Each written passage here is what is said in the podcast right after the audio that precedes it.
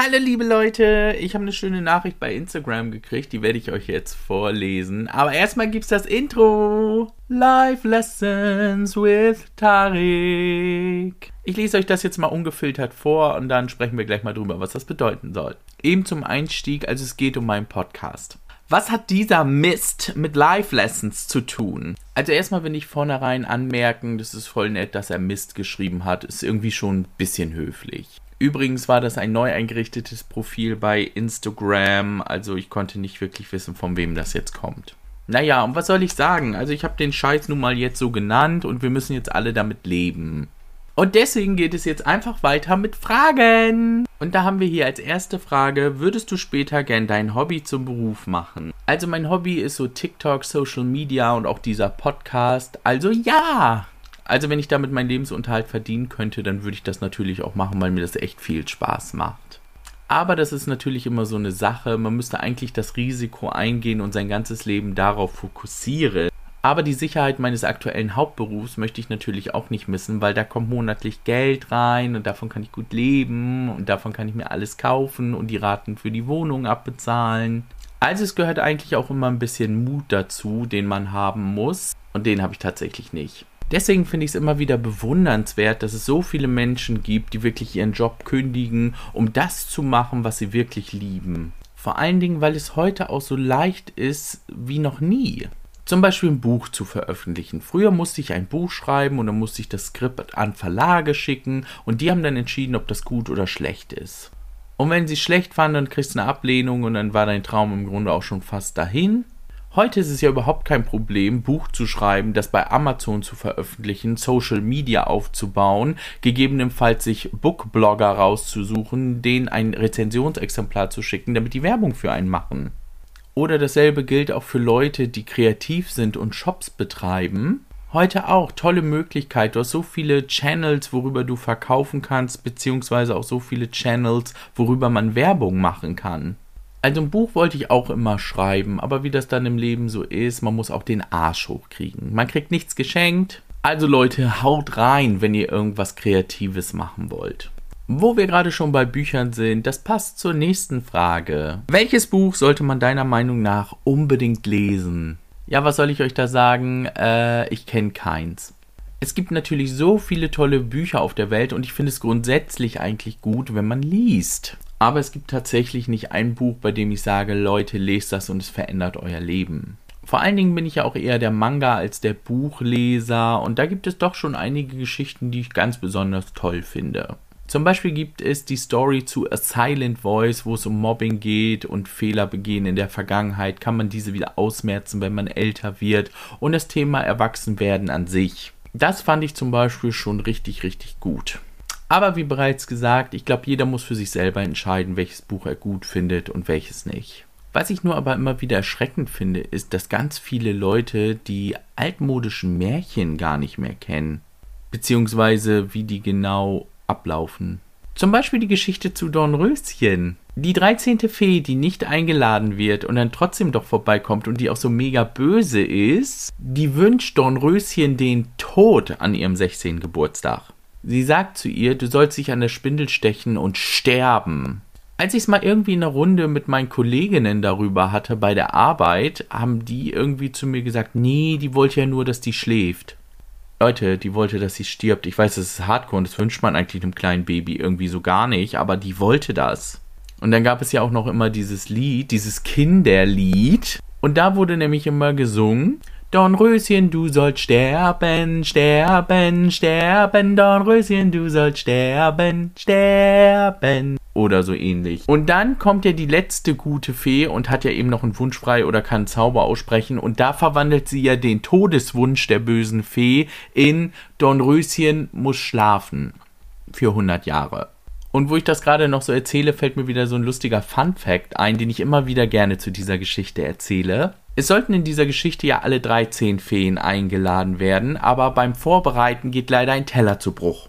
Ja, der König des Landes hat natürlich auch nur 13 Teller. Ist ja klar, wenn einer zu Bruch geht, dann ist scheiße gelaufen, würde ich sagen. Also lädt man natürlich eine Fee aus. Welche nehmen wir denn da? Wir haben zwölf gute Feen, die noch nie was Böses verbrochen haben. Und wir haben eine Fee, die ist so eine richtige Bitch. Und wenn wir uns mit der anlegen, haben wir ein großes Problem. Ja, laden wir die aus. Ich glaube, das ist eine gute Idee. Man hätte jetzt zwar auch so eine der netten Feen ausladen können und sagen können, hör mal zu, Fee, ein Teller ist kaputt, wir können nur zwölf einladen.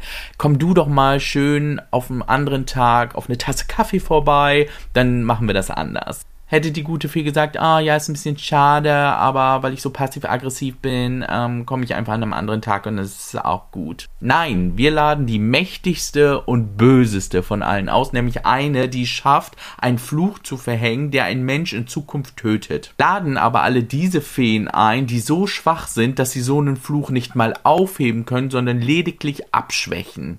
Gut, im Nachhinein kann man natürlich jetzt groß meckern und sagen, sie hätten es anders machen können. Aber so ist das ja immer im Lauf der Geschichte. Im Nachhinein sagt man immer, was besser gewesen wäre. Der König wusste es anscheinend an dieser Stelle einfach nicht besser. So, an dieser Stelle vielleicht nochmal schnell gesagt, das Ende von Dornröschen ist auch nicht das, was wir von Disney kennen. Es ist nämlich ganz, ganz anders und ist zum Teil ziemlich verstörend, denn sie wacht nicht von einem Kuss auf, sondern von dem Babygeschrei ihrer Kinder, die sie bekommen hat, weil sie ja geschwängert wurde, während sie schlief. Ich sag dazu nicht mehr. So, und wo wir schon bei Märchen sind, passt auch eigentlich die nächste Frage sehr, sehr gut. Woran hast du zu lange als Kind geglaubt? Also Weihnachtsmann, Osterhase, das hatte ich relativ schnell raus, weil mein Bruder, der zwei Jahre älter war als ich, hatte das herausgefunden und hat es natürlich gleich mit mir geteilt. Also die Illusion hatte sich schnell aufgelöst. Aber ich habe tatsächlich und das bis ins Erwachsenenalter immer an das Gute im Menschen geglaubt. Und was soll ich jetzt sagen? Völlige Fehlentscheidung. Ich weiß nicht, ob ihr den Spruch kennt, aber bevor man in den Beruf einsteigt, sagt man leicht so Sachen wie, ah, ich möchte gern was mit Menschen machen. Und nachdem man dann jahrelang mit Menschen in seinem Beruf zu tun hat, sagt man so Dinge wie, äh, ich finde Steine eigentlich ganz gut. Ich hatte auch immer die Hoffnung, dass es allen Menschen irgendwann gleich gut geht und dass man in einer friedlichen Welt lebt. Kleiner Spoiler, irgendwie klappt das nicht, schon seit drei Jahrzehnten. Zum Beispiel ist Frieden eine schöne Illusion, weil ich ganz häufig das Gefühl habe, dass zwar alle Menschen nach Frieden streben, aber jeder hat seinen eigenen Weg gefunden und möchte den mit Gewalt durchsetzen, was zu Krieg führt. Ihr habt jetzt nicht mein komisches Gesicht gesehen, das ist immer dieses fragende Gesicht, wo ich so denke, Leute, denkt ihr eigentlich darüber nach, was ihr tut? Aber gut, so funktioniert die Menschheit ja nun mal. Jeder meint, er hätte recht, er hätte die Weisheit mit Löffeln gefressen und ich kenne den richtigen Weg in eine glückliche Zukunft. Also leider glaube ich heute daran, dass es immer Konflikte geben wird, wenn es Menschen auf diesem Planeten gibt. Und Menschen kannst du auch so weit reduzieren, wie du möchtest. Ich glaube, selbst wenn es nur noch zwei Menschen auf diesem Planeten gäbe, würden die Krieg miteinander führen können. Ganz besonders, wenn diese zwei Personen vorher miteinander mal verheiratet gewesen sind und in Scheidung leben. Also ich habe zehn Jahre fast im Kundenservice gearbeitet und hatte dementsprechend auch viel mit Menschen zu tun und habe ganz schnell herausgefunden, wie schlecht Menschen einen behandeln können, wie sie lügen und betrügen können und dir dann immer wieder auf den Geist gehen. Ganz, ganz schlimm. Ich war froh, als ich nachher aus dem Kundenservice in einen Bereich wechseln konnte, wo ich nichts mehr mit Kunden zu tun habe. Und es ist tatsächlich so, wenn ich heutzutage noch Namen höre, dann habe ich so Flashbacks, dann kriege ich Herzibubbern und ganz, ganz schlimm. Jetzt kommen bestimmt wieder viele Menschen und sagen, oh, der Tarek, der ist ja voll der Pessimist. Nein, tatsächlich nicht. Tatsächlich bin ich Realist und versuche eigentlich immer Dinge so im Leben einzuordnen, wie sie am realistischsten sind. Aber Pessimisten haben es ja auch schöner im Leben, weil die können immer nur positiv überrascht werden, aber niemals enttäuscht. Aber wie gesagt, ich versuche eigentlich die Dinge immer sehr realistisch zu beleuchten und dann können Dinge gut und können Dinge schlecht sein. Und ich finde es auch nicht schlimm, wenn Leute dazu neigen, erstmal die schlechten Dinge zu sehen. Es ist aber immer ganz, ganz wichtig, sich nicht nur davon leiten zu lassen, sondern auch die positiven Aspekte zu beleuchten. Das heißt, kommt jemand und will dich von seiner positiven Meinung überzeugen und er hat gute Argumente, dann darf man nicht aus Prinzip sagen, nee, sehe ich anders, sondern dann kann man mal sagen, weißt du was, diese Denkweise, die ist ganz gut und die kann ich nachvollziehen und ich glaube, das würde sogar passen. Ist für Menschen aber total schwierig, weil wir eher dazu neigen, wir haben eine Meinung und an der halten wir jetzt fest, weil wenn wir unsere Meinung ändern müssten, dann hätten wir in der Vergangenheit irgendwas falsch gemacht. Und falsch machen geht ja wohl überhaupt mal gar nicht. Was ich persönlich auch total doof finde, weil es spricht ja nichts dagegen, Fehler zu machen. Ich komme zum Beispiel aus der Generation Knöpfchen drücken. Ich weiß nicht, ob euch das was sagt, aber ich habe einfach kennengelernt, die Generation vor mir, also vor den Millennials und nach den Millennials, die haben eine Gemeinsamkeit. Nämlich ganz viele Leute haben Angst, Dinge auszuprobieren, weil sie Angst haben, irgendwas kaputt zu machen. Zum Beispiel habe ich für neue technische Geräte nie eine Anleitung gebraucht, weil ich einfach immer auf die Knöpfchen gedrückt habe. Zum Beispiel bei einer Fernbedienung. Einfach drücki, drücki, drücki, irgendwann geht's. Und dieses Drücken oder Ausprobieren, das ist bei ganz, ganz vielen Menschen verloren gegangen, weil ihnen einfach beigebracht wird, wenn du was machst, dann musst du es richtig machen. Was ja total doof ist, weil Fehler machen gehört im Leben ja nun mal dazu, weil wir aus Fehlern ja auch lernen wir grenzen jetzt die paar Leute aus, die aus Fehlern nicht lernen und immer wieder dieselben Fehler machen und dann unglücklich werden. So wie immer gerne die Geschichte erzählt wird. Ein Kind fässt ja einmal auf eine Herdplatte und merkt, oh, ist heiß, fasse ich nicht wieder hin. Es gibt die Legende, dass ich das ungefähr viermal gemacht habe, bevor ich das kapiert habe ist vielleicht auch eine Herangehensweise. Es kann ja auch durchaus sein, dass ich einfach gesehen habe, wie meine Mutter die Herdplatten abgewischt hat und sich dabei nicht verbrannt hat. Und dann habe ich gedacht, oh mein Gott, es muss ja irgendeinen Unterschied geben zwischen A, jetzt habe ich mir wehgetan und A, jetzt kann ich da anfassen ohne Probleme. Und leider habe ich immer angefasst, wenn es gerade heiß war. Das kann natürlich auch sein. Vielleicht habe ich da schon experimentiert und um herauszufinden, was für Möglichkeiten gibt es eigentlich alles. Es gibt nicht nur schwarz-weiß, es gibt auch grau. Ja, so versuche ich gerade zu rechtfertigen, dass ich als Kind hohl war.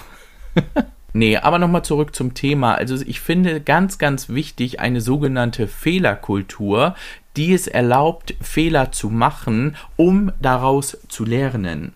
Heutzutage nennen wir das ja auch gerne Trial and Error. Also Versuch und Irrtum. Aber der Grund, warum wir das so schlecht können, ist ein ganz einfacher. Wir sehen nämlich Menschen selten scheitern, wir sehen eher, wie erfolgreich sie sind. Ein gutes Beispiel ist zum Beispiel McDonald's. Der Gründer von McDonald's hatte vor McDonald's einige Ideen, die er versucht hat zum Erfolg zu führen, die aber völlig gescheitert sind. Und so wie ich werdet ihr jetzt auch sagen, welche Dinge waren das denn? Ja, keine Ahnung, weil da redet man einfach nicht drüber, weil man sieht ja jetzt heute nur das große Unternehmen McDonald's, oh, der hatte richtig Erfolg, der hatte eine super Idee. Ja, der hatte 34 andere Ideen, die vorher nichts geworden sind. Und daher kommt auch einfach der Spruch, erfolgreiche Menschen stehen einfach einmal mehr auf, als dass sie fallen. Ja, so leicht kann es sein. Und das bringt uns wieder so ein bisschen an den Anfang des Podcasts, wo die Frage gestellt wurde, was hat der ganze Mist eigentlich mit Live Lessons zu tun? Ich hoffe natürlich jetzt an dieser Stelle, dass diese Geschichten euch so ein bisschen aufgezeigt haben, dass man im Leben Dinge etwas kritischer sehen darf und dass man auch mal Fehler machen darf. Oder natürlich auch, dass ihr sagen dürft, oh mein Gott, Tarik, was laberst du da eigentlich für eine Scheiße? Aber genau hier sind wir wieder an dem Punkt von Trial and Error. Ich habe früher auch dazu geneigt, Dinge nicht zu tun, weil ich Angst hatte, sie falsch zu machen. Und das gleiche galt auch zum Beispiel für diesen Podcast. Und da habe ich einfach gedacht, weißt du was, Tarik, setz dich vor dein Mikro, laber einfach los und die Leute werden dir ganz schnell sagen, ob sie es gut finden oder schlecht finden und vor allen Dingen wirst du es daran merken, wenn sich keiner anhört. Und was soll ich sagen? Nächstes Mal haben wir sogar schon die zehnte Folge ja, rein theoretisch heute schon die zehnte Folge wegen der Pilotfolge, aber die lasse ich außen vor. Ich habe jetzt wirklich Pilotfolge plus neun Folgen, also nächstes Mal zehn Folgen. Eigentlich müsste man da ja irgendwie jetzt so ein kleines Special von machen. Vielleicht hat ja irgendjemand von euch eine Idee, ob es ein bestimmtes Thema gibt oder was man in so einem Podcast zu so einer Special-Folge gut machen könnte. Oder findet ihr, zehn Folgen sind noch gar kein Jubiläum wert? Das kann natürlich auch sein, dass ihr sagt, ey, Junge, 25 mindestens, dann kannst du Jubiläum feiern, aber doch nicht bei einer publiken Zahl wie 10. Also, was meint ihr? Schreibt mir mal gerne eine Nachricht bei Insta. Und denkt natürlich dran, immer wieder gerne Fragen stellen, entweder bei Insta oder bei Telonym. Und eben die kleine Bitte, wenn ihr bei Telonym eine Frage stellt, vielleicht irgendwo dazu schreiben, dass das für den Podcast gedacht ist, damit ich die Fragen nach oben ziehen kann, weil jetzt kriege ich sehr viele Fragen und weiß gar nicht, sind die für einen Podcast gedacht. Wäre ja blöd, wenn eure Frage jetzt lange unbeantwortet bleibt, weil ich nicht gesehen habe, dass sie für einen Podcast gedacht ist. Also Leute, wenn ihr euch Fragen stellt und abends im Bett grübelt, oh mein Gott, was soll ich da machen? Stellt euch die Frage nicht mehr, stellt die Frage einfach mir. Und ich freue mich aufs nächste Mal. Wir hören uns.